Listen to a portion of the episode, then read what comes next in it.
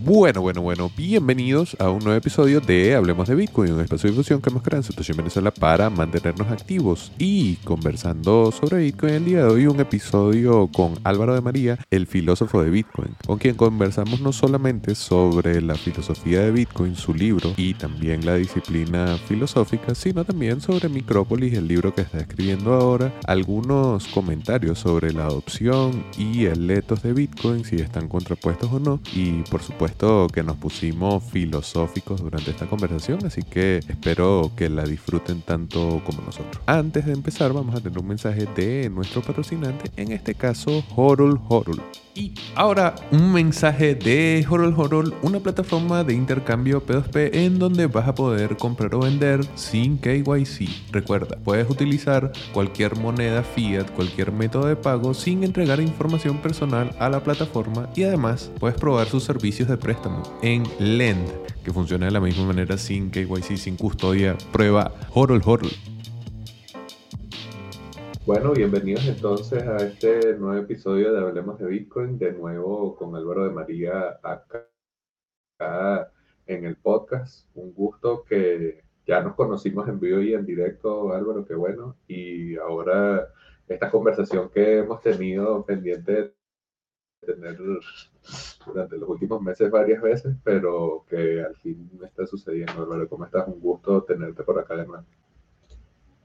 ¿Qué tal? Muchas gracias por invitarme. Eh, un placer haberte conocido. La verdad es que de las, de las grandes personas que me llevo de haber conocido en Argentina, sin lugar a dudas, aunque ya nos, nos conocíamos un poco de antes, pero de conocernos en persona. Y la verdad es que muy bien. Este año eh, promete mucho, empieza fuerte, fuerte y, y, tenemos muchas ganas tanto de anunciar en todo lo que estamos trabajando como, como de que vaya saliendo todo bien. Bueno, Perfecto, y conversaremos sobre esos anuncios y sobre los planes que se vienen, pero quería empezar eh, la conversación porque yo me puse a escuchar el podcast que grabamos la última vez y hay una pregunta que yo quería hacerte que se me olvidó, que es la que siempre hace la pregunta por el ser, ¿no? ¿Qué, qué es X cosa? ¿Qué sería qué es Bitcoin para ti? Después de haber escrito el libro. Eh, ahorita en breve hablaremos un poco de los hitos que tuvo el libro el año pasado, pero si tuvieses que responder qué es Bitcoin para ti, ¿qué dirías, Pues esto, esto es muy buena pregunta, porque claro, la, la, verdad es que no se puede responder solo desde un prisma, porque si lo pensamos, eh, yo, yo, estoy muy pesado con el ejemplo de Bitcoin y la pólvora, ¿no? Pero si te preguntan qué es la pólvora, pues no, no es fácil definir qué es la pólvora, es un polvito negro, ¿no? Pero ¿qué te remites para definirlo? A, sus funciones, a, a, su composición, a su composición química, a lo que permite hacer, a, lo, a todo, ¿no? Pues, pues un poco, eh, eh, si lo vemos de esa manera, yo diría que es el primer y único activo eh, real digital que tiene una serie de innovaciones que, pues que hacen una redefinición del derecho de propiedad y de alguna manera es un sistema global de derechos de propiedad absoluto sobre este conjunto eh, de unidades que son activos reales digitales. Y, como plantea esta incensurabilidad y tiene una serie de propiedades muy buenas, como por ejemplo evitar el riesgo de, dilución o, la resistencia a la censura, pues también son un extraordinario eh, activo como depósito de valor. Entonces, todo este tipo de cuestiones son, son las, las que plantearía, ¿no? Para tratar de hacer una aproximación eh, a un activo que yo creo que va a cambiar literalmente la forma en la que nos organizamos políticamente incluso. Entonces, pues un poco, un poco así, ¿no? Pues la pólvora es un polvito negro que te permite hacer fuegos artificiales o tirar una muralla o acabar con la caballería o extraer metales del suelo y en una mina y, también pues, pues, pues, hacer petardos para los niños, pues esto es un poco igual, ¿no? La, versatilidad y las posibilidades que hay son muchas y la, la, cuestión es, depende de cómo aprendas a utilizarlo y de para qué lo quieras utilizar, pues te puede servir de una manera o de otra, ¿no? Pero no tiene una utilidad única o específica, ¿no? Se puede aplicar, tiene muchas aplicaciones y tiene muchas maneras de ser utilizado. Ok, bueno, una respuesta ahí filosófica no podía ser de otra manera. ¿Sabes que bueno, quería comentar un poco el éxito del libro, eh, La filosofía Bitcoin, y no sé si recuerdas que yo en Argentina te dije que había una cita de un poeta, porque hablábamos de que obviamente yo estoy dedicado a la filosofía y en cierto modo a la filosofía Bitcoin, pero yo nunca he escrito un libro, pero a mí me gusta mucho que exista el libro de la filosofía Bitcoin, así no lo haya escrito yo, porque la filosofía Bitcoin tiene que ser algo que exista, ¿sabes? O sea, que la gente lo piense, que lo comente y lo hable, entonces obviamente por eso el éxito del libro me parece algo memorable, algo que, que es bueno comentar. Y yo ahí te había dicho que había una cita de un poeta venezolano que se llama Andrés Eloy Blanco, que la conseguí para poder, eh, para, bueno, para poder ejemplificar ese sentimiento. Dice, esto es como respondiendo a Jacinto Fombona, que es otro escritor venezolano, y se llama Paráfrasis del poeta, el poema. Dice, con un poco de alegría y otro poco de egoísmo, y al decir del padre Hugo, me he sentido au fond du trop, porque pienso que esa estrofa, en este caso el libro, debía escribirla yo mismo, pero me queda el consuelo de que la escribiste tú. Es exactamente el sentimiento que creo que varios compartimos con respecto al libro de Álvaro y, la filosofía Bitcoin en general. O sea, saber que hay una conversación de alto nivel con respecto a un tema tan abstracto como Bitcoin, no solamente por el uso, sino también a nivel teórico y, y filosófico cosas que pasaron con el libro. La filosofía de Bitcoin, número uno en política, número uno en filosofía, en economía y número 41 en la tienda de Kindle. Una entrevista en el Confidencial, eh, una edición en inglés, presentada en la Forbona gracias al abogado Roberto Hong, que es venezolano también. Subasta de una pieza en la conferencia de Miami, presentación oficial en la Complutense, eh, salió en el pod o en el canal de eh, Mark Vidal. Eh, también Álvaro estuvo de ponente en Watch Out Bitcoin y también estuvo de ponente y en este caso abrió la conferencia en la Bitcoin. Y bueno, ese cariño que dice, obviamente que ha recibido y que yo lo he visto también digo que nos conocimos y tal, estuvimos varias veces juntos y, o sea, todas las personas que conocen algo dicen, mierda, qué buen libro y tal, ¿sabes? Como que es algo que sentimos todos en común. Entonces, bueno, antes de preguntarte, quería hacer esa introducción. ¿Qué tal, qué tal el éxito del libro? ¿Qué se siente? ¿Cómo, cómo, ha, sido, cómo ha sido esa experiencia?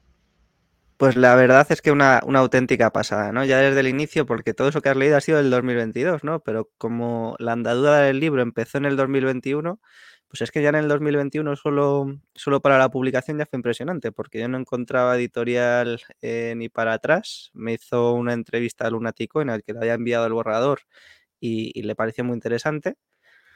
Y, luego, pues nada, eh, enseguida para publicarlo eh, me pedía una editorial 3.500 euros, eh, se hizo un crowdfunding y se recaudaron en una hora y el libro durante la campaña recaudó 18.000 euros. Entonces, ya contó con una cantidad ingente de apoyo, ya en la preventa se vendieron muchísimos, muchísimos ejemplares y, y desde entonces pues han vendido varios miles. Y, la verdad es que eh, probablemente sea uno de los libros de ensayo más vendidos, eh, seguramente ahora de España, porque, porque pocos libros venden varios miles de ejemplares eh, y de filosofía seguro que menos. O sea que, que, la verdad es que estoy muy contento, siendo un autor además novel. Y, pronto también pues podré anunciar que da el salto internacional, ¿no? en otro idioma también.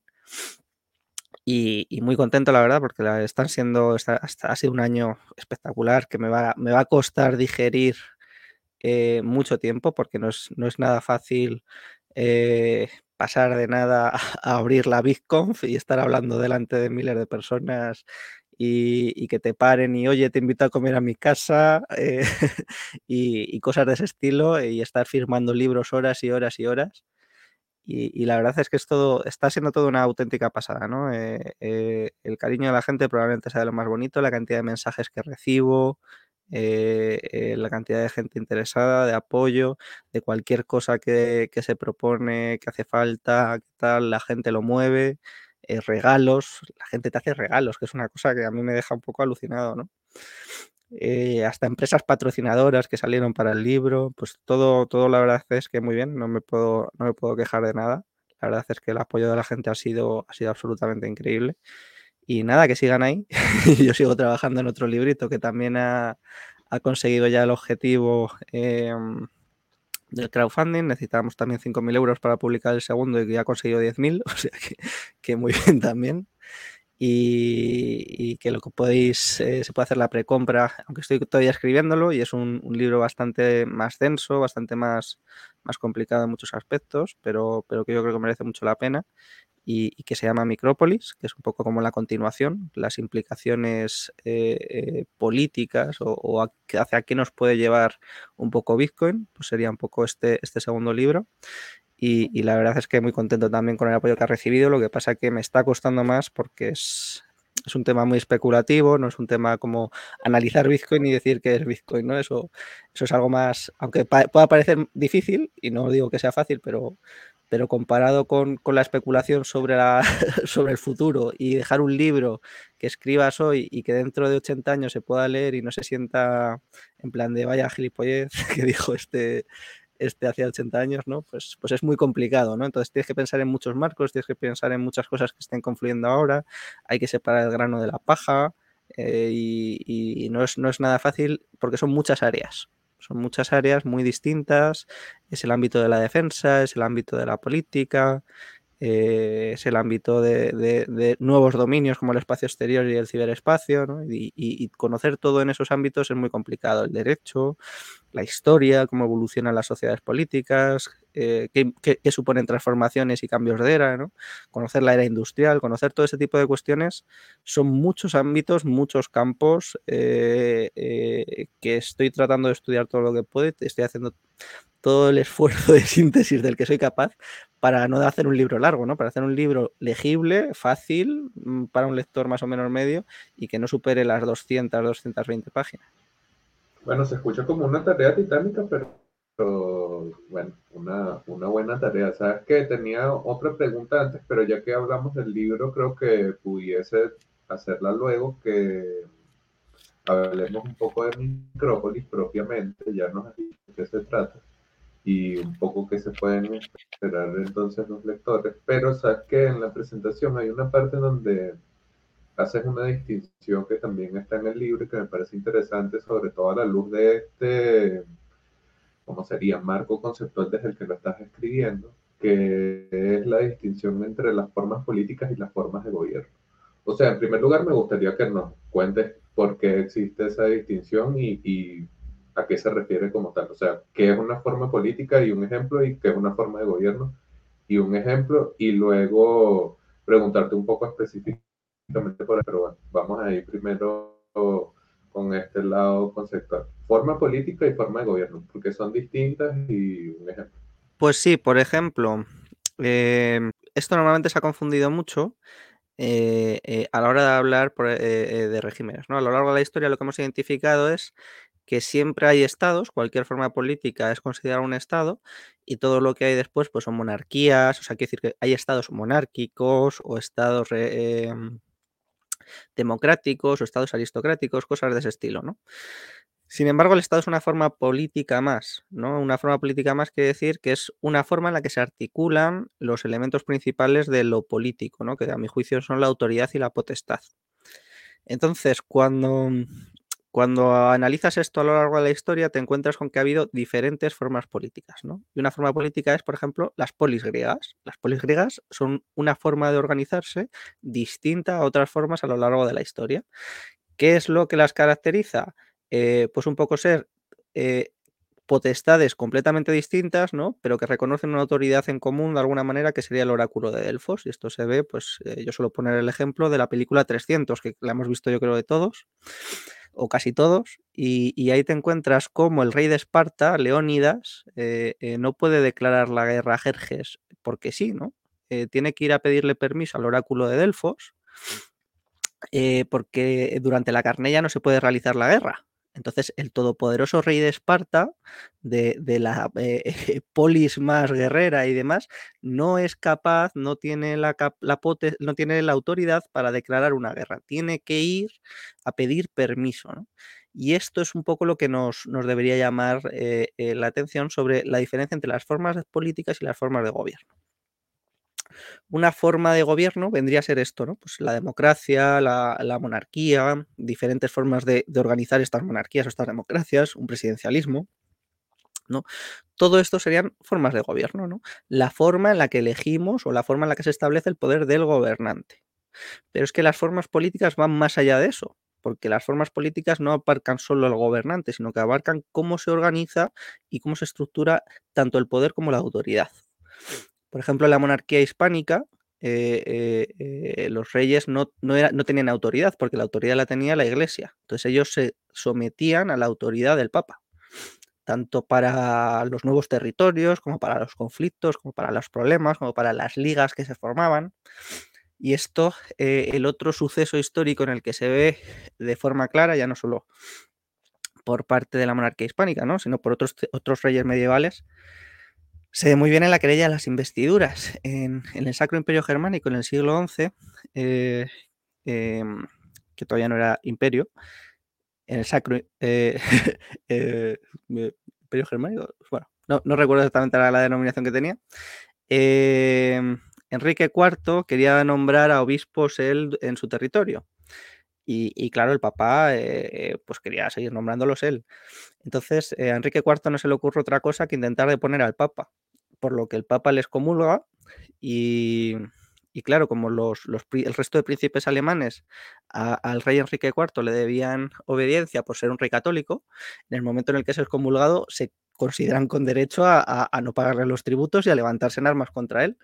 Entonces, un rey tiene que volver eh, acomplejado, eh, con el rabo entre las piernas, a pedir perdón al Papa en algo que se conoce como si, mal no recuerdo, la humillación de Canosa.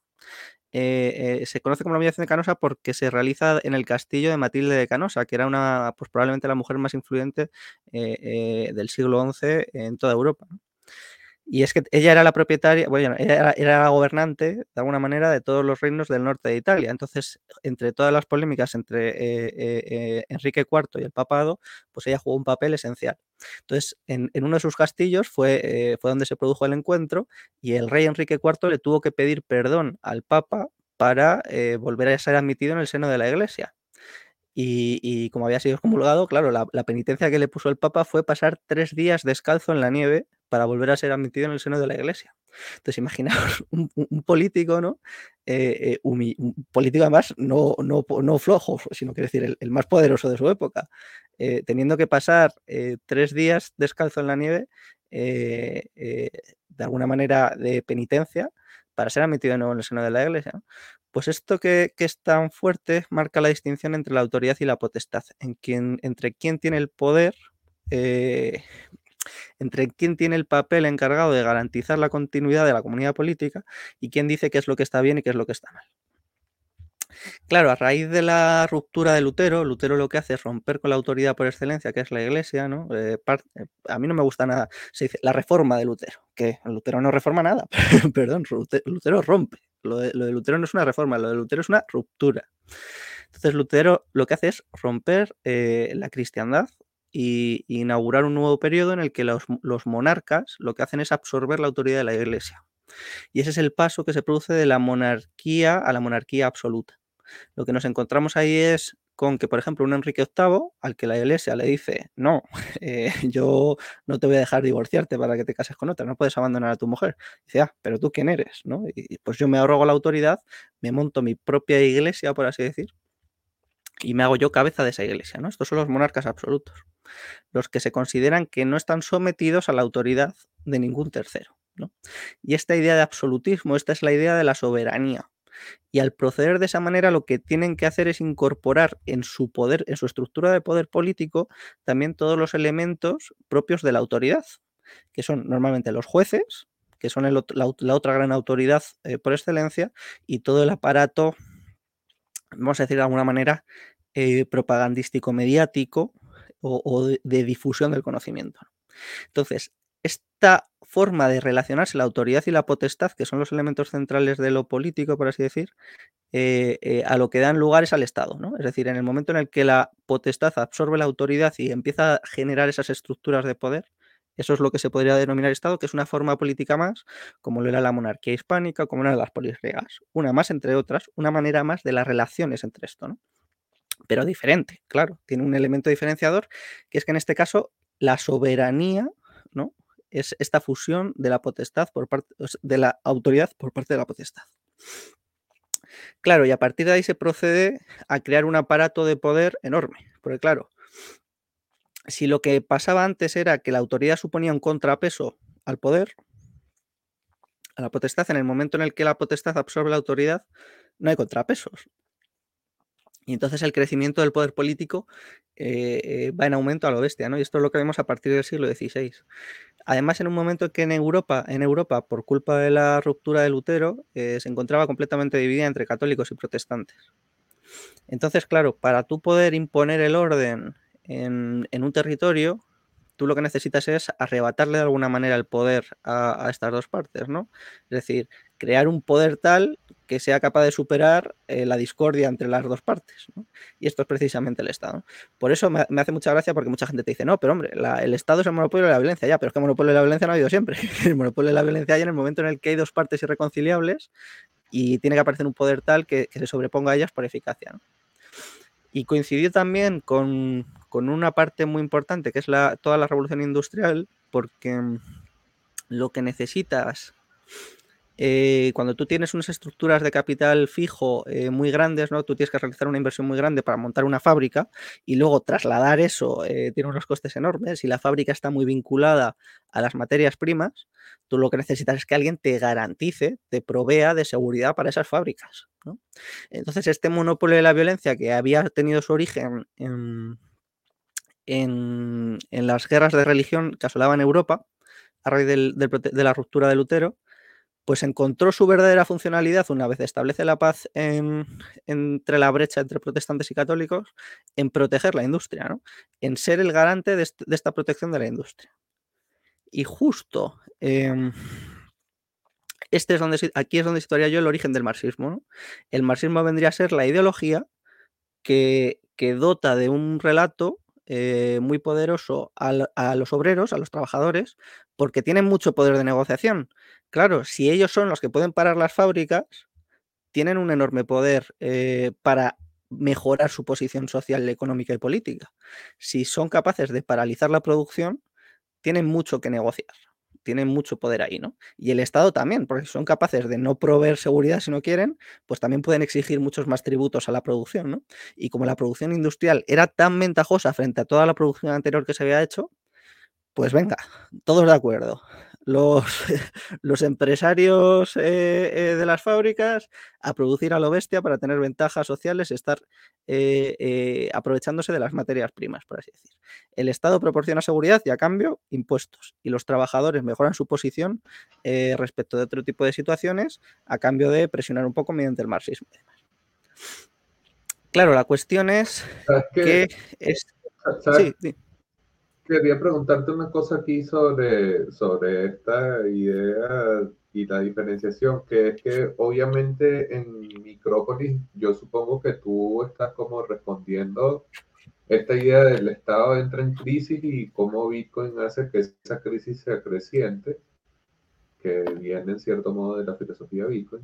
Y ahora que sigue después de si volvemos a un lugar en donde no es el Estado esa forma política, entre comillas, de facto que domine, ¿no? Entonces, sí hay una parte de especulación con respecto a, sería que como la forma prescriptiva de cómo tú ves que sería esa nueva organización a partir de de dónde se genera, ¿no? Porque ahorita hablas de un conflicto que hay en eh, cómo, cómo se gestiona o cómo se detenta propiamente el poder y cómo se va haciendo institucional a través de este tipo de organizaciones o este tipo de nuevas instituciones, de la redundancia. Y quería entonces saber cómo, cómo se resolverían ese futuro, en cierto modo, en ese escenario donde el Estado entra en crisis. Si venimos de este debate que acabas de explicar, ¿cómo, cómo sería el siguiente? ¿no? O sea, veo la complicación de lo que es escribir un libro explicando hacia allá, pero bueno, o sea, no tienes que spoilearnos, puedes decir ahí un poco especulando. Sí, no, y se, puede hacer un poquito de spoiler también. Em, porque al final esto se trata de explicarlo al mayor número posible de gente, o sea, que, no se trata tanto de, del libro, ¿no? Bueno, que luego si a la gente le interesa, por supuesto, pues se pueden hacer mecenas y así me ayudan un poquito más a seguir escribiendo y cuanto más se recaude, pues más tiempo le puedo dedicar yo. Eh, claro, o sea, toda esta explicación viene para entender que el Estado no es más que una forma política más, que tiene su origen en el siglo XVI y que se puede eventualmente superar por nuevas formas políticas, ¿no? Por eso el subtítulo del libro es Más allá del Leviatán.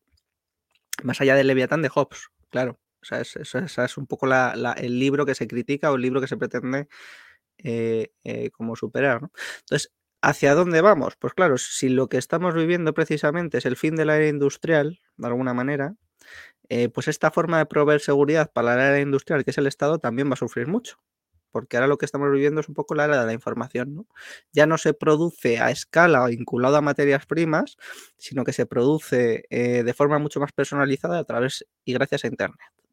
Entonces, ahora estaríamos viviendo un cambio de era, de igual que se produjo el cambio de la Edad Media a la Edad Moderna, gracias a la imprenta y a la pólvora, pues ahora a mi juicio estaríamos viendo el paso eh, eh, de esta Edad Moderna a una edad que está por definir, que podemos llamar de forma preventiva la era de la información, gracias a Internet y gracias a Bitcoin.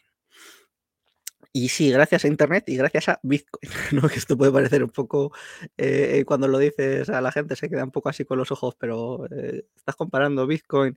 Sí, porque, porque Bitcoin es lo, eh, el único activo hasta la fecha, y yo creo que es irreplicable, eh, que redefine el derecho de propiedad, es decir, que hace un derecho de propiedad completamente absoluto y por tanto es una, herramienta de resistencia a la censura total.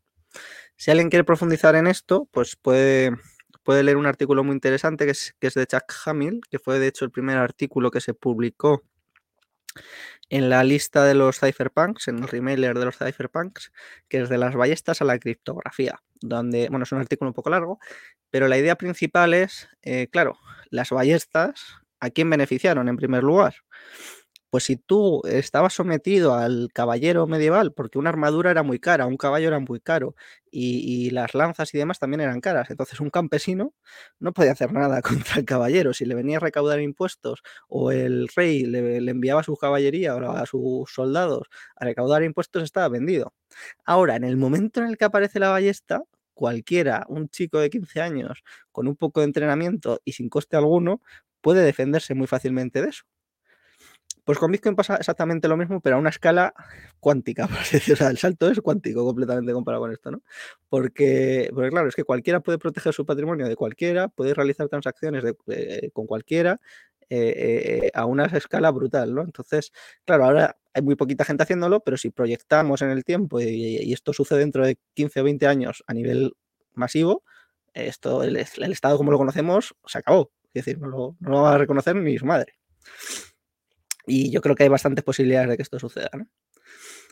Entonces, claro, eh, estamos hablando de que aparece el Estado ya, no es capaz de garantizar la seguridad eh, eh, de sus ciudadanos y de sus empresas, que era su principal función de existir, porque aparecen dos nuevos dominios en los que no tienen control la inmensa mayoría de los estados del mundo, que es el ciberespacio, donde hay una guerra simétrica total, es decir, en el ciberespacio eres toda tu división de, como lo quieras llamar, en España se llama el mando conjunto del ciberespacio eh, o, las unidades de ciberseguridad de la Guardia Civil y demás, frente al hacker que te ataca y es realmente uno contra uno, porque si ese es capaz de encontrar una vulnerabilidad en tu sistema, da igual que sea uno o 100 y da igual que tú tengas 200 o 500 o que sean armarios que entren en el gimnasio, no sirve para absolutamente nada, ¿no?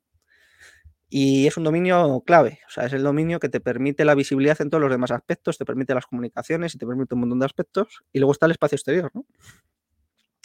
¿Quién tiene capacidad, qué estados tienen capacidad operativa en el espacio exterior?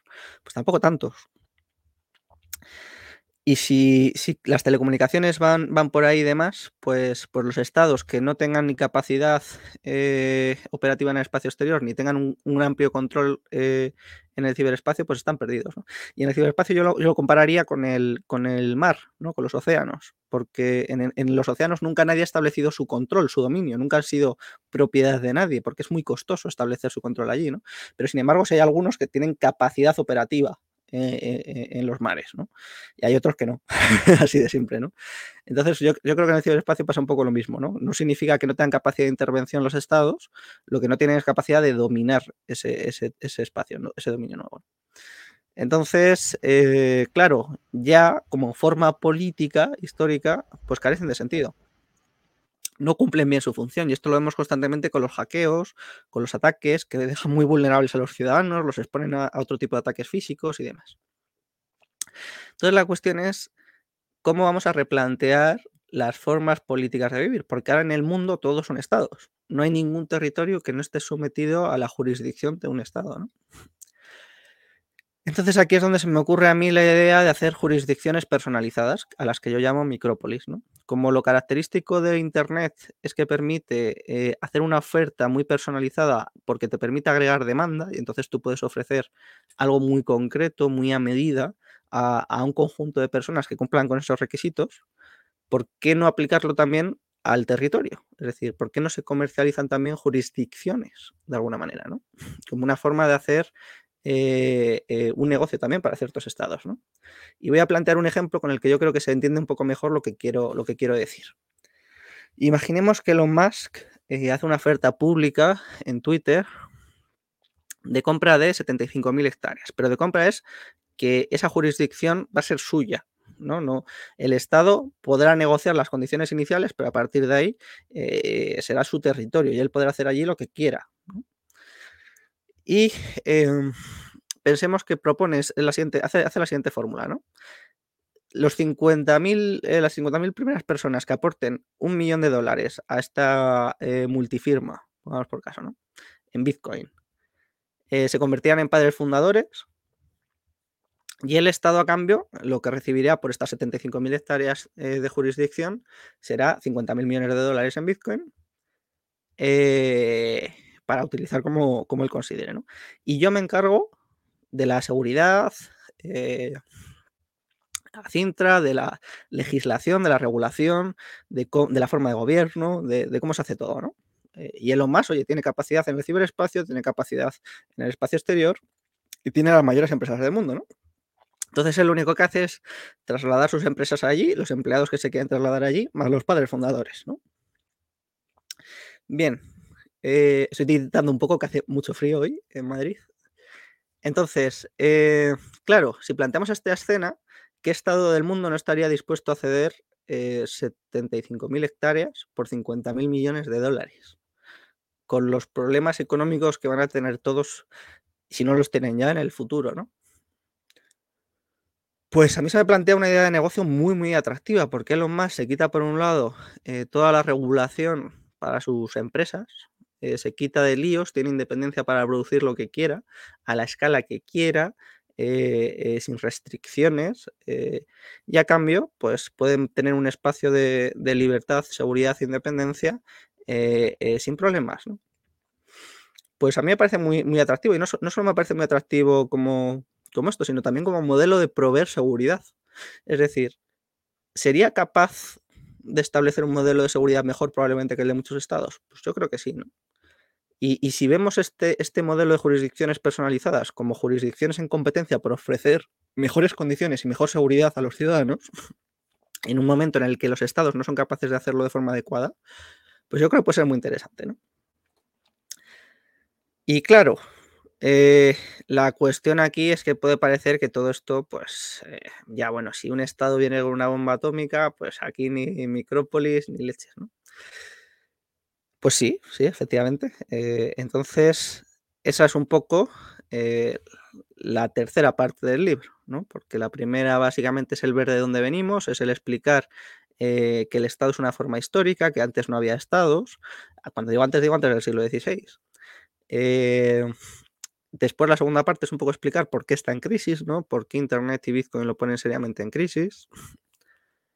Y por la aparición de los dos nuevos dominios, del ciberespacio y del espacio exterior.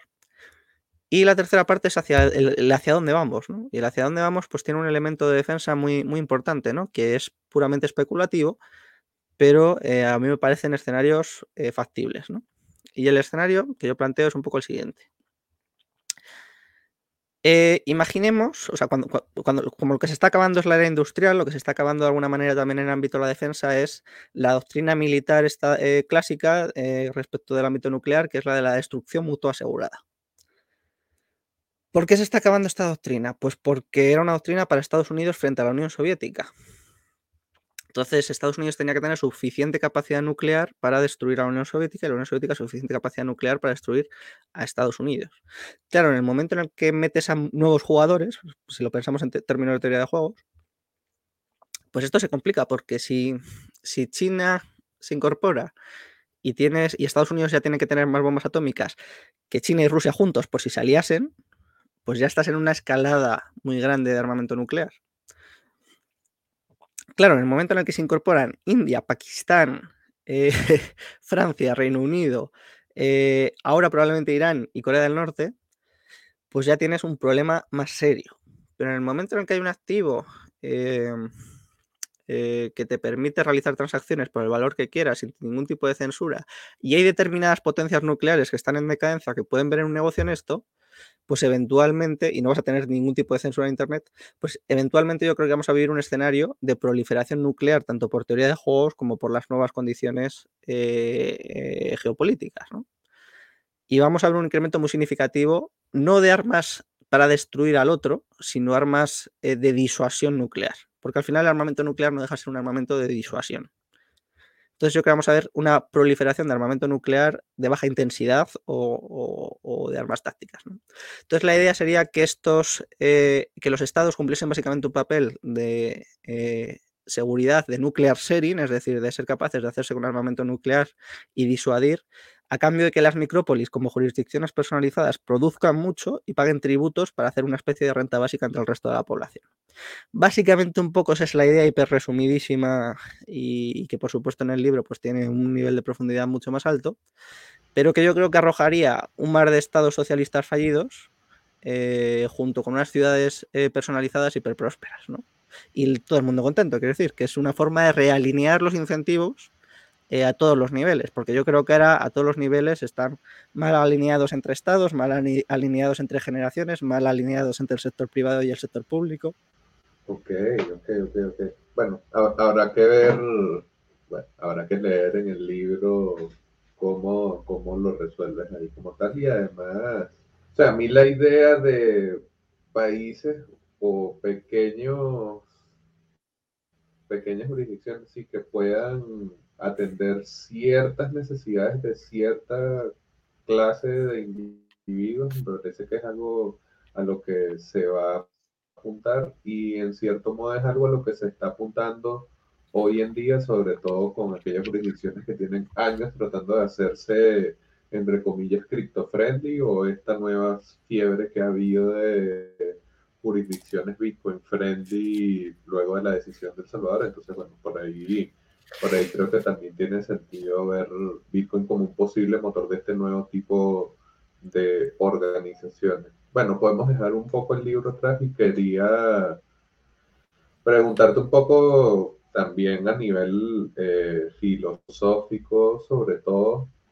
primero para, para poder ver el lado filosófico de Bitcoin como tal y luego para contrastar ese lado con, con el lado más técnico, pero en primer lugar, sobre todo desde esa perspectiva de los ideales y de los conceptos claves de Bitcoin, ¿cuál les dirías que en sí, no, no, no, en, no como algo filosófico como que uno analiza, entonces lo resumiría siempre al valor, por ejemplo, sino en Bitcoin como tal, cuáles son las ideas o conceptos clave que, que existen y por qué, o sea, cuáles son esas ideas que tú dices, alguien que está investigando sobre Bitcoin o que le interesa Bitcoin o lo que sea que relacionado con saber un poco más de Bitcoin, tiene que saber sí o sí cuáles dirías que son esas cosas que son clave a la hora de, meterse a investigar sobre este tema.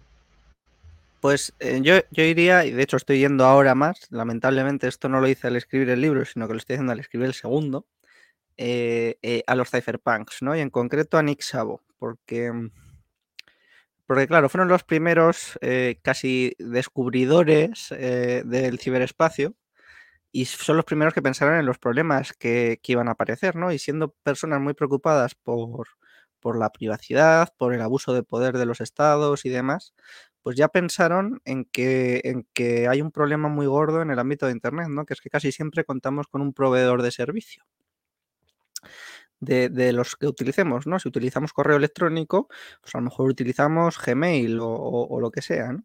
Entonces ya, claro, a ella lo que tenemos es que no tenemos privacidad por defecto, ¿no? Es decir, la privacidad ellos la definen como revelarse selectivamente, es decir, que tú eliges cuando, cuando quieres revelar eh, eh, tu información y si hay un proveedor del servicio que tiene acceso a esa información, él puede eh, elegir revelar esa información. Entonces, tú careces de privacidad en el ámbito digital. Entonces, estos se, pusieron a, trabajar en sistemas de email anónimo, en sistemas, eh, eh, sobre todo, de buscar un efectivo electrónico, ¿no? No tanto un dinero digital, que eso pues era algo más, más fácil de, tener, ¿no? Porque metes un proveedor del servicio y ya está. Lo, difícil era conseguir lo mismo que tenemos con el efectivo en el ámbito digital. ¿Qué tenemos con el efectivo? Pues tenemos privacidad. Si yo voy a comprar eh, al supermercado eh, con, con con, bueno, con efectivo, el, el que, el, cajero de la tienda no tiene, no tiene por qué saber mi nombre. No tiene que saber eh, quién soy. Pero es que el proveedor del servicio, el que ha emitido ese billete, por ejemplo, tampoco tiene que estar sabiendo qué estoy comprando yo y a quién y en qué momento. Sin embargo, si pagamos con nuestras tarjetas o con nuestras aplicaciones del móvil, del banco, pues el banco ya sabe perfectamente eh, eh, qué es a quién estoy comprando yo, qué estoy comprando y en qué momento y en qué sitio. Y el que me está vendiendo también sabe mi nombre, sabe eh, mis datos y tiene acceso a mi, a mi información. Entonces, esto es por defecto perder la privacidad en el ámbito económico. Y es lo que tratan de hacer este sistema de efectivo, ¿no? Pero el efectivo hay que entenderlo como eh, riqueza líquida al portador. Porque cuando, cuando se habla de efectivo, yo creo que la palabra cash es la palabra peor entendida del white paper, ¿no? No estamos hablando de un medio de pago generalizado. Eh, no estamos hablando de, de que todo el sistema de pagos mundial tenga que hacerse sobre, sobre, con Bitcoin, ¿no? Directamente sino que tú tengas la posibilidad de, eh, eh, de tener tu riqueza eh, de forma privada. Y privada, insisto, no tiene que ser por defecto anónima y que no lo sepa absolutamente nadie, sino que tú tengas la posibilidad de revelarte selectivamente, decirle, vale, contigo sí, vale, contigo no. Claro, eso no lo teníamos porque siempre hemos tenido proveedores de todo este tipo de servicios, ¿no? Pues pensemos en, en, los activos con los que yo compraría, por ejemplo, Bitcoin, ¿no? no solo con el fiat. Pensemos en los bienes inmuebles. Un bien inmueble, por lo menos en España, está en el registro de la propiedad. Sabes perfectamente el nombre, a quién le pertenece. Eh, la resistencia a la censura de este activo es cero. Pasa lo mismo con, con otro tipo de, activos económicos, con obras de arte, con cosas de ese estilo. Tu privacidad es nula en todos esos ámbitos. Eh, tu posibilidad de revelarte selectivamente al mundo es nula en todos esos ámbitos. Entonces, claro, que aparezca un activo que te lo permite, aunque la privacidad en Bitcoin no es, no es, no es extraordinariamente difícil, hay que aprender, hay que hacer unos ejercicios, siempre digo que es como hacer ecuaciones de primer grado, no es una cosa difícil, es una cosa que podemos hacer todos, pero que nos implica aprender a multiplicar, a dividir, a sumar, a restar y después hacer una ecuación, ¿no? Y después tenemos que hacer ejercicios, pues lo mismo con la privacidad en Bitcoin. Pero ya nos permite algo que por defecto en el mundo digital no teníamos que era el poder realizar eh, tanto transacciones, no solo entre partes, sino también conmigo mismo en el tiempo, ¿no? Es decir, ¿cómo traslado yo riqueza en el tiempo? Que es uno de los mayores quebraderos de cabeza eh, que hay en el mundo fiat, ¿no? Porque en el mundo fiat tú el principal problema que tienes es, oye, el dinero de forma constante se devalúa. Si yo dejo este dinero depositado, yo pierdo valor, pierdo riqueza, no puedo estar tranquilo, no puedo trabajar simplemente y un porcentaje de lo que yo gano lo dejo atesorado. No puedo hacer eso. No puedo hacer eso porque en 10 años no tengo nada. Entonces, que aparezca algo que resuelve ese problema, ese quebradero de cabeza, es inmenso. es inmenso, ¿no? Y a medida que el mundo aprenda a utilizarlo y aprenda a gestionarlo, vamos a ver cómo el mundo se transforma a lo bestia, ¿no? Porque es, es lo único que te permite hacer eso. Y dices, bueno, pero ¿y Ethereum? Bueno, ya, es que, es que Ethereum hace cuatro años era una cosa muy distinta de lo que es ahora, ¿no? ¿Por qué dentro de cuatro años va a seguir siendo una cosa eh, confiable? Es, es, esa es la diferencia tan importante entre ser un activo real, que solo se valora por sus propiedades, como puede ser el oro, y ser un activo financiero, ¿no? Como pueden ser las acciones de una compañía eh, o Ethereum, ¿no?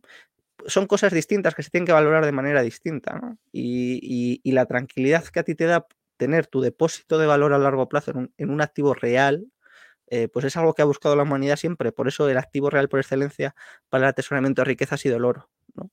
La cuestión es que Bitcoin es superior al oro en prácticamente todas sus propiedades.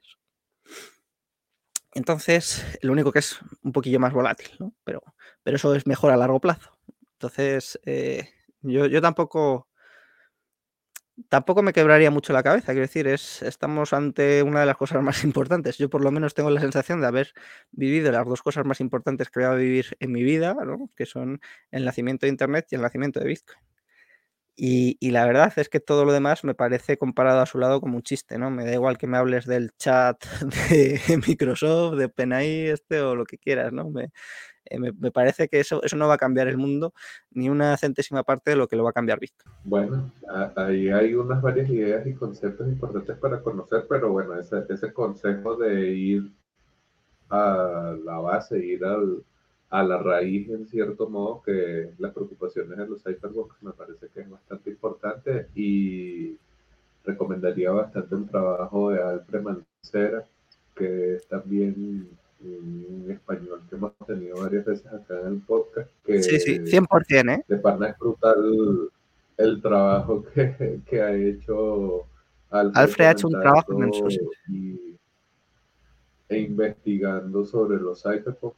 Eh, o sea, es como algo que uno siempre tiene que ir porque inclusive la forma en la que lo relata es disfrutable. Así que es 100% una buena recomendación. Eh, Pero, perdona, además, sí.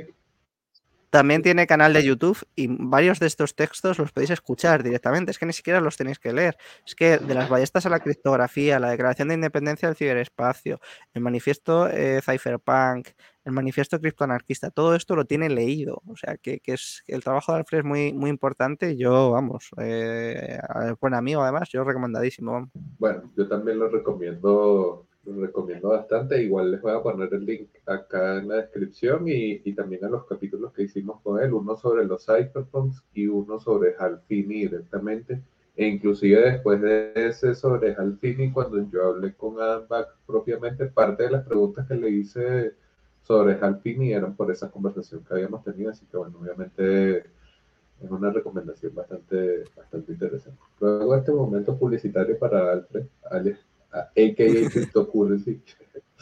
Eh, Sabes que te había dicho al principio de la pregunta que también quería apuntar un poco a la comparativa entre estas preocupaciones por las ideas y conceptos clave desde la perspectiva filosófica con respecto a Bitcoin, con respecto a la preocupación técnica y directamente a, a la aplicación de conocimiento técnico al desarrollo de Bitcoin. Digo, en síntesis, la, no sé, conflicto, el conflicto aparente que existe entre, o más bien como una pugna de atención, ¿sí? La pugna de atención entre un conflicto, digamos, social que puede existir en Bitcoin, el proceso de adopción de Bitcoin, digamos, o el hecho de que se vuelva parte de la conversación eh, común y corriente de la gente, y, y la idea de que el, el capital humano con la capacidad técnica para poder continuar su desarrollo no tiene quizás la misma atención. Sobre todo esto me viene a la mente pensando en Luke, Dash Jr. o Luke Dasher, que hace, hace poco anunciaba que estaba perdiendo unos bitcoins y no sé qué. Entonces, eso retrotrae a una discusión en donde él en su momento como uno de los desarrolladores de Bitcoin que ha colaborado con lo que es el cliente de Bitcoin hoy, eh, pidiera donaciones y trajera a debate esta idea de que no hay suficiente apoyo para los desarrolladores para que se dediquen a Bitcoin como tal y que Bitcoin es un proyecto de código abierto, entonces cómo, cómo es que no hay para, mantener a la gente trabajando allí. Entonces quería traer a la conversación esta idea de esta pugna aparente por la atención entre los desafíos que tiene que seguir Bitcoin como algo que está atentando contra el status quo, porque eso es lo que plantea la filosofía Bitcoin y eso es lo que plantea en cierto modo esta continuación y en general lo que yo he entendido de la línea de pensamiento de Álvaro como tal. ¿Cuáles serían más importantes y por qué? ¿no? Los desafíos técnicos que siguen y el hecho de que el capital humano quizá está infravalorado o los desafíos filosóficos políticos que siguen y que necesitan interlocutores, necesita gente que se preocupe por pensar esos escenarios y planificar ahead in time, ¿no? Porque inclusive con esta recomendación casi desde los cypherpunks, pienso en el perfil de un cypherpunk como alguien que proyectaba cosas a futuro. Ni siquiera habías visto bien las aplicaciones totales de la criptografía ya tú estabas diciendo, mira, nos vamos a quedar sin privacidad, el Estado va a hacer esto, van a mirar no sé qué, van a usarlo contra nosotros y tal. En ese mismo sentido, claro, eso sería como la proyección ¿Qué, ¿Qué sería más importante y por qué para ti responder esos desafíos que vamos a tener desde la perspectiva técnica o esta idea del cambio y la crisis del Estado hacia eso otro son dos temas muy importantes. Hombre, para mí es, mucho más importante la transformación social, ¿no? Pero, pero es verdad que, esta transformación social yo lo planteo que puede, puede tener tres, vías, ¿no? La primera vía que puede tener es la de mantener el statu quo en una degradación constante, que de esto tanto en Argentina como en Venezuela pues saben bastante, que es pues eso, simplemente continuar el camino de degradación hasta Dios sabe cuándo. Luego está la opción de la ruptura, ¿no? Em, y es que llega un momento en el que, en el que las, generaciones se descuelgan unas de otras y la gente que aporta valor, los jóvenes que saben utilizar Bitcoin y demás, deciden romper con la sociedad. Eh, y la sociedad simplemente se caiga.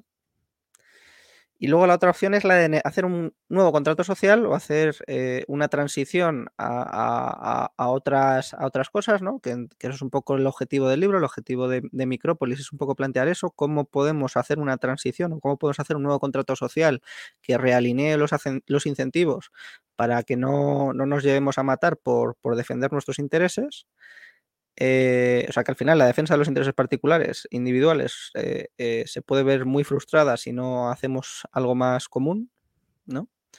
Si no buscamos el bien común. Y, entonces yo creo que aquí es esencial el primer, la primera parte, ¿no? Efectivamente, el que crea que aquí trabajando para Bitcoin se, hace rico, pues, pues lo siento, pero no. Aquí se hace casi todo por amor al arte. Y esto es un problema también. Esto es un problema porque, porque a largo plazo eh, eh, lo hace muy difícil de sostener o de encauzar adecuadamente. ¿no? Es decir, la gente no puede, no puede tener que vivir eh, del aire o tener que dedicarse a hacer otras cosas y abandonar a su familia prácticamente por, por, por ayudar y atender a Bitcoin. Es verdad que todos los que estamos aquí somos conscientes, o, yo creo que lo somos, de la importancia histórica que tiene Bitcoin y entonces estamos dispuestos a sacrificar buena parte de nuestra vida, incluso de nuestra, de nuestra riqueza, ¿no? Porque eh, Luke, que lo comentabas antes, eh, eh, no solo no solo ponía su trabajo, si es que, es que también gastaba la riqueza que él tenía para poder seguir contribuyendo a Bitcoin. Entonces, a mí un gesto que me ha parecido realmente feo por parte de la comunidad no ha sido poner en cuestión su honorabilidad o poner en cuestión su capacidad. Yo creo que es alguien que, no se debería hacer ninguna de estas dos cosas. Probablemente pues, se haya visto comprometido su, sistema de seguridad de alguna manera, que ya seguramente sabrá, pero no querrá delatar por, porque estén en investigaciones o trabajando para recuperar eh, sus Bitcoin. Y, el tema es eh, ese, ¿no? Que, si alguien que se ha dedicado varios años eh, em, perdiendo dinero por, mejorar Bitcoin y, en el momento en el que sufre un, ataque, pues lejos de recibir apoyo, eh, es puesto en la diana como casi una vergüenza, un estafador, un engañador o, cosas de ese estilo, pues el incentivo para el resto para seguir haciéndolo, pues yo creo que son, son pocos. Al final lo, haces porque eres consciente de la trascendencia histórica de, Bitcoin, ¿no? Y eso te, te, obliga a ser responsable también con el conocimiento que tú tienes a tratar de acompañar a las sociedades de la mejor manera que puedas y a las personas de la mejor manera que puedas. Yo creo que es algo que vemos también entre los Bitcoiners, ¿no? No, lo digo a malas, sino yo soy el primero que ha experimentado todo el apoyo incondicional de una comunidad eh, que se vuelca en cuanto ve algo e, y lo apoya a lo bestia. Vamos, que que, que tuve 460 mecenas y tres empresas patrocinadoras. O sea que, y luego he abierto la Bitcoin en Argentina, se ha, organizado eh, Watch of Bitcoin en, en, Madrid. O sea que no, no, me, no puedo tener ninguna queja en ese sentido de que es una comunidad que se vuelca. Pero es verdad que es una comunidad que carece de estructuración, por así decir. Eh, no, no tiene formas como de de institucionalizar a las personas que puedan aportar valor, no tiene forma de eh, eh, generar ese tipo de eh, vehículos que sí que el sistema más tradicional sí ha sido capaz de hacer. Y, no digo que no digo que no vaya a suceder, ¿no? de hecho, una de las cosas que, seguramente anunciaremos este año es que estamos trabajando en algo, en algo de esto, ¿no? Porque la gente se tiene que poder ganar la vida trabajando para Bitcoin, enseñando de Bitcoin, formando a otros sobre Bitcoin y no puede depender de donaciones. Porque no puede depender de donaciones. Eh, puntualmente sí, pero, pero una, persona no va a abandonar eh, su, vida en general para, dedicarse a algo por, por, algo inestable, ¿no? Y yo pues comento, con, hablo mucho de estos temas con, gente de la comunidad, que, es además muy importante y muy tal. Y oye, eh, sí, sacas un curso y, lo, petas y se agota en, una semana. Ya, pero es que la, semana que yo me tomo de vacaciones y no hago nada, pues recibo que dos euros de donaciones. Entonces, o sea, no, digo yo, digo eh, la persona que, hace estos cursos. ¿no? Eh, no te puedes tomar un descanso, tienes que estar, es decir, no tienes ninguna forma de, tener cierta estabilidad o cierta calidad de vida. Y no digo que no vaya a pasar a futuro, sino que digo que son las cosas en las que tenemos que trabajar eh, eh, como comunidad, ¿no? En, generar realmente alternativas de trabajo, de funcionalidad y de operatividad para todo esto. Pues Blockstream es un maravilloso ejemplo de todo esto. Blockstream lleva, tiene un nivel en el que juegan muy pocos. tiene, y esto lo tenemos que traer también al español y al mundo español, ¿no? que es eh, cómo hacemos que las empresas sean conscientes de que si, si, si, reciben mucho valor eh, de Bitcoin también tiene que aportarlo para realimentar toda, todo, todo el sistema y todo el conjunto, ¿no? Quiero decir que esto es una cosa que poco a poco yo creo que hay que ir, hay que ir viendo y hay que darle un perfil más, más institucional, un perfil más, más eh, entendido, ¿no? Quiero decir, eh, más, más profesional también, de alguna manera. ¿no? no, estoy tachando de, falta de profesionalidad, pero sí que es verdad que, que eh, pues gente como Luke pues no se tiene, no se tiene que quedar en bragas, por así decir, eh, si le pasa una situación de esta, sino que tenga cierta cobertura eh, de los demás. Porque, porque es una persona que tiene ocho hijos, que lleva dedicándose a Bitcoin prácticamente 10 años por, por amor al arte, prácticamente. Y, no, a, mí a mí me ha parecido muy feo, ¿eh? muy feo, muy feo, tanto el cuestionamiento como, como el plantear su falta de capacidad o como si tuviese las claves almacenadas en una nube que parece ser que nada, nada más lejos de la realidad.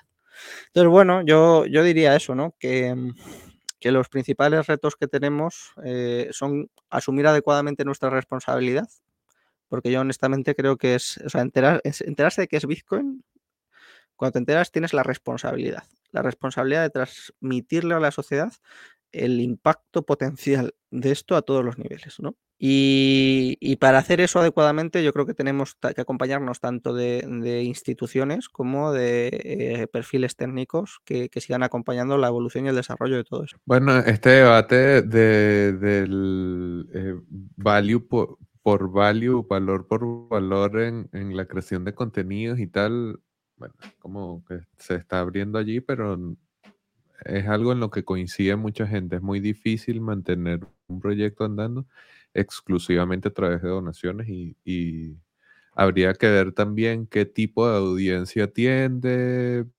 eh, qué tipo de impacto real genera en esa audiencia y en general para lo que hace Bitcoin, pero al menos que haya la oportunidad para que los los creadores de contenido o los divulgadores de Bitcoin o la gente que está, como dice Álvaro, trabajando eh, para Bitcoin tengan una forma de, generar capital, porque si no es difícil dedicar tu tiempo a eso.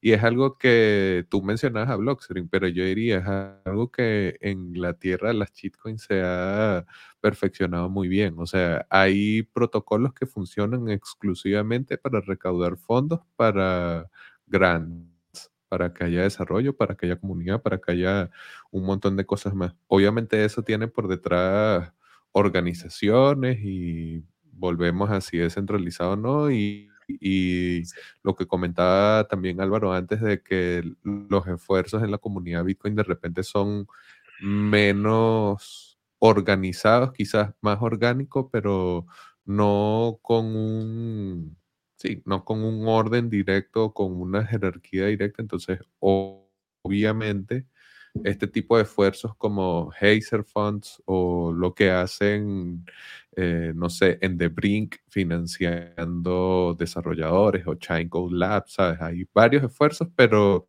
no están todos amalgamados como tal. Y en el mercado eh, hispano, hispano, latinoamericano y español, no, no hay propiamente este. Entonces, bueno, de repente esa, eso que dice Álvaro, que puede ser que se anuncie en algún momento, puede ser un puente, una respuesta para eso. Sabes que también quería preguntarte un poco con respecto a la adopción y esto es algo que yo he estado pensando últimamente y de repente es una buena forma eh, de cerrar lado de las preguntas antes de comenzar a preguntarte por los planes del año. Em, sabes que a medida que hay más adopción de Bitcoin sobre todo pensando en lo que habías dicho antes de traer a debate o traer a la investigación también a los cypherpunks, a medida que Bitcoin se ha vuelto un, fenómeno más mainstream, la gente a la que atrae ya no es eh, un cypherpunk, ya no es el especialista en criptografía o no es solamente ese tipo de público, sino que, bueno, obviamente se vuelve algo más normal y como toda tecnología masiva, pues deja de ser específicamente alguien con conocimiento técnico quien se vuelve parte de los usuarios de Bitcoin o luego se vuelve parte de la comunidad. Entonces, en cierto modo, dirías que hay una dilución con respecto a la filosofía de Bitcoin o a los valores de Bitcoin, a letos de Bitcoin a medida que se da más adopción. Es decir, a cada vez menos gente con respecto a la cantidad de usuarios le interesa propiamente esas respuestas o eh, a esas preguntas que hacían los cypherpunks, sino que le interesa Bitcoin por el precio, le interesa por que es un fenómeno de Internet o algo así, pero no propiamente por la filosofía de Bitcoin. ¿Dirías que se diluye ese mensaje? Y si crees que es así, ¿consideras que es algo positivo o algo negativo? Yo, yo, creo que para nada, que es una, una, pendiente resbaladiza por la que una vez se cae solo vas a más. O sea, eh, yo creo que todo el mundo eh, o la inmensa mayoría pueden, pueden entrar por el precio, eh, pero cuando te escuchas un podcast de Lunatic Coin, uno tuyo, eh, una entrevista mía o alguien que ya empiezan a ver el mundo y a ver las cosas de otra manera. Yo ahora que me dedico un poco a hablar con perfiles más institucionales y demás, les ves cómo les cambia la cara en media hora, ¿no? Como esto que era eh, eh, la, burbuja de las burbujas, el tulipán de los tulipanes, el no sé qué, la estafa de las estafas.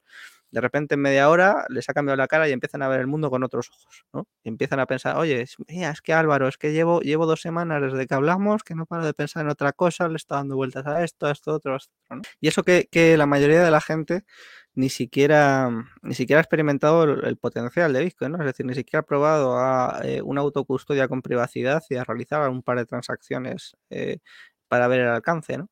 En el momento en el que ves eso, yo creo que es como, como si probases algo que no habías, o sea, como si hubieses estado comiendo toda tu vida pienso, fueses un perro que, ha comido toda tu vida pienso, y de repente te dan un solomillo, ¿no? Pues dices, tu madre mía, ¿qué es esto, no? Y te das cuenta que tienes un tipo de propiedad eh, que no tienes sobre ningún otro bien, que tienes una propiedad que es tuya, que tienes el control total y absoluto sobre ella. Y eso te cambia, yo creo que la visión del mundo en general. O sea, ya no es eh, simplemente eh, ah, pues subirá, bajará. No, ya, ya, lo ves como un plan de madre mía, ¿qué es esto? ¿no? Madre mía, ¿cómo va a cambiar esto el mundo?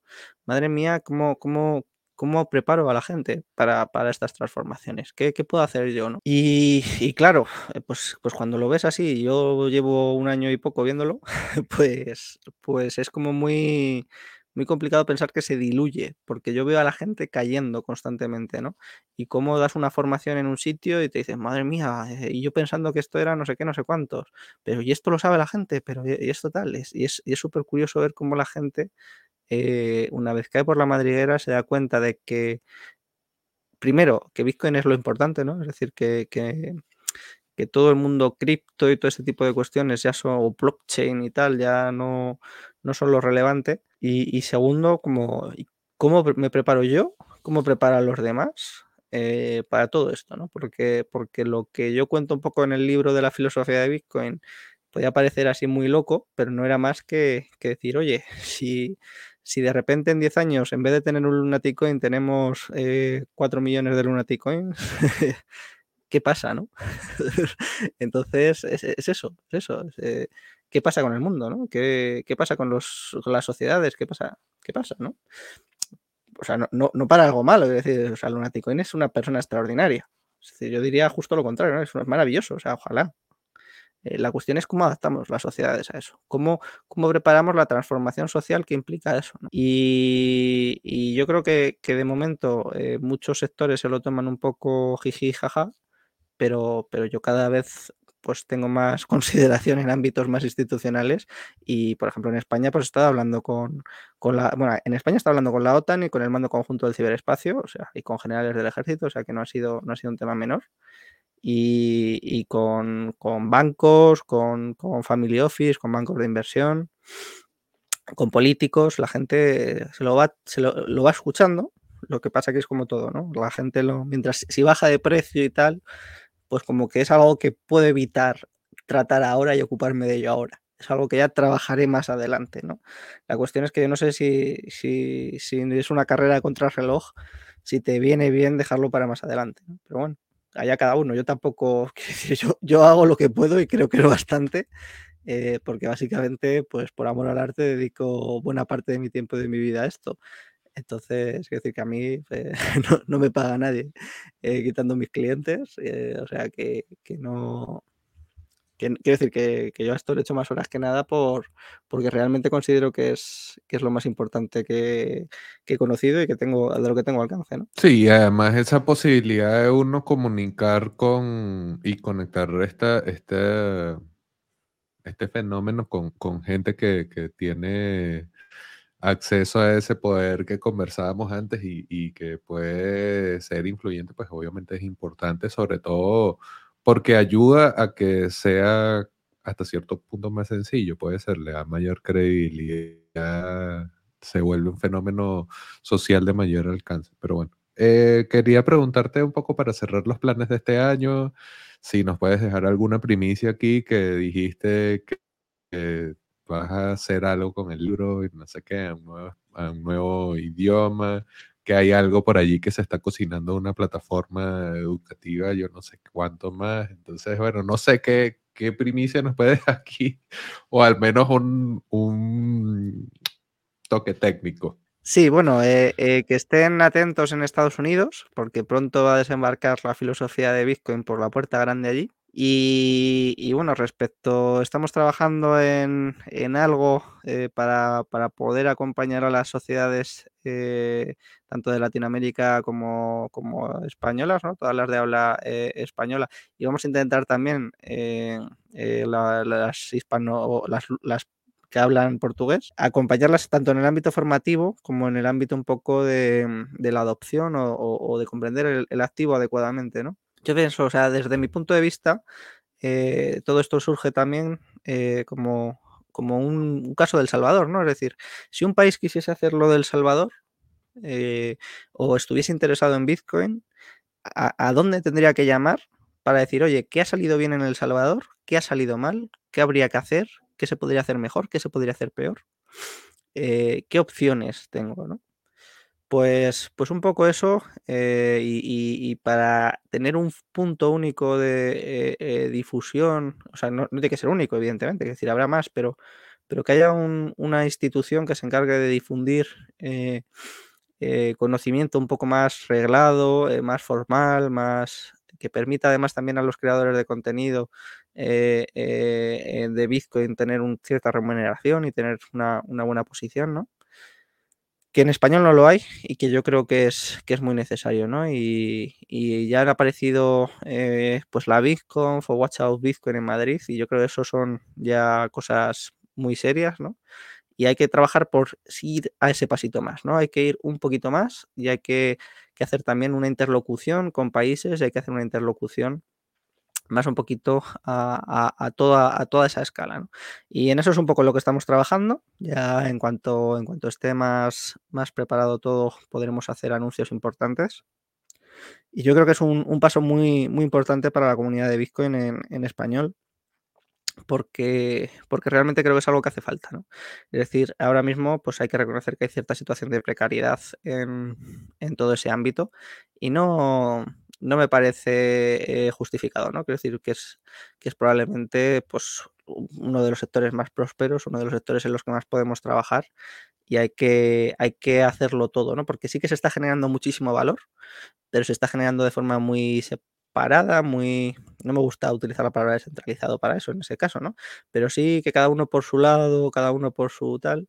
Y, yo creo que en este tipo de, casos lo que hay que hacer es conectar eh, la oferta con la demanda, ¿no? Y, es muy complicado si, la tenemos muy sectorializada la oferta, eh, ser capaz de ofrecer bien, llegar bien a esa demanda.